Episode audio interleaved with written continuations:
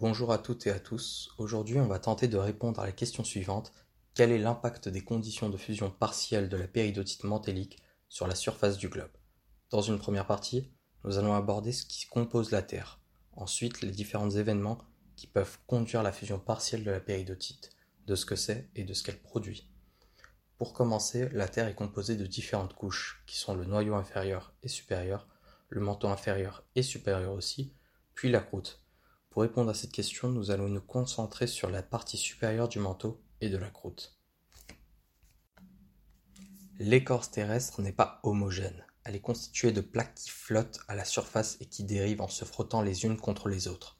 Ils sont constamment en mouvement et cela a été découvert par Wegener qui était un climatologue. Il a montré que les continents étaient autrefois liés, c'est-à-dire il y a environ 300 millions d'années, ils n'en formaient qu'un seul appelé la Pangée, et cela a été prouvé par différentes preuves telles que les fossiles d'anciens animaux. Ces mouvements conduisent à plusieurs événements, tels que des zones de subduction. Alors la subduction, c'est le plongement d'une plaque subduite sous une plaque chevauchante dans un contexte de frontière de plaques convergentes. Il peut y avoir une subduction d'une plaque océanique sous une plaque continentale, ou d'une plaque océanique sous une autre plaque océanique plus jeune et donc moins dense. Il y a aussi d'autres événements qui sont les dorsales océaniques. C'est exactement l'inverse. En effet, les plaques s'écartent. Les dorsales océaniques désignent des chaînes sous-marines existant dans tous les bassins océaniques. Alignées sur près de 60 000 km et localisées à la limite de deux plaques lithosphériques divergentes, elles représentent l'un des environnements les plus actifs de la Terre. En effet, quand deux plaques se séparent, le manteau chaud de l'athénosphère remonte. Les dorsales sont des chaînes de volcans sous-marins, donc du magma y sort de type volcanisme sous-marin effusif. Cela va être à l'origine des basaltes, la chambre magmatique va être à l'origine des gabbros, ce qui conduit à la formation de la lithosphère. Elle se déplace entre 2 cm par an pour les dorsales lentes et 10 cm pour les dorsales rapides. On va particulièrement nous intéresser aux dorsales océaniques au début, mais on va aussi s'intéresser à la subduction un peu plus tard. Le moteur qui est à l'origine de ces mouvements est le phénomène de convection, qui se produit à l'intérieur du manteau terrestre. L'intérieur de la Terre est composé de roches faiblement radioactives, dont la désintégration produit de la chaleur.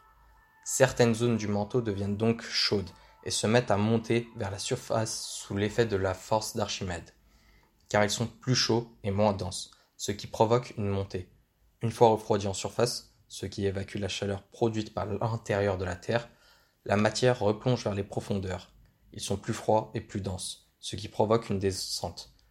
Le système s'organise de telle façon que des zones stables apparaissent. À certains endroits, la matière monte. Ce sont les dorsales. À d'autres endroits, elles redescendent. Ce sont les zones de subduction. En surface, la matière est simplement translatée, des dorsales vers les subductions. Sous l'effet du refroidissement, cette matière devient cassante, c'est-à-dire qu'elle constitue des grandes plaques d'une certaine épaisseur, entre 10 et 100 km, c'est ce mouvement, appelé tectonique des plaques, qui donne lieu à la dérive des continents. Ensuite, à travers les mouvements de convection, des roches appelées péridotites se déplacent. Elles sont d'abord plus en profondeur, où elles subissent de grandes chaleurs, puis elles remontent. Cependant, elles remontent plus vite qu'elles n'ont le temps de refroidir, ce qui se traduit par une baisse de la pression et la température de la roche ne diminue que légèrement. Donc elle franchit le solidus. Cela a pour effet de provoquer une fusion partielle, c'est-à-dire à hauteur de 20%. Et c'est cette fusion partielle qui donne le magma. Elle donne donc les roches magmatiques de la croûte océanique, les gabbros et en surface les basaltes. La différence tient de la manière que la roche se refroidit. Les gabbros se forment par un refroidissement lent en profondeur, tandis que les basaltes par un refroidissement rapide au contact de l'eau de mer. Le basalte apparaît constitué de cristaux de taille variable noyés dans une pâte non cristallisée, un verre. Certains cristaux présentent une forme de baguette de petite taille, les microlithes. Le basalte a une, structure microlithique. Les, les gabbros révèlent quant à eux une structure entièrement cristallisée avec des minéraux de grande taille, les, les phénocristaux. Les gabbros présentent une structure qualifiée de grenue.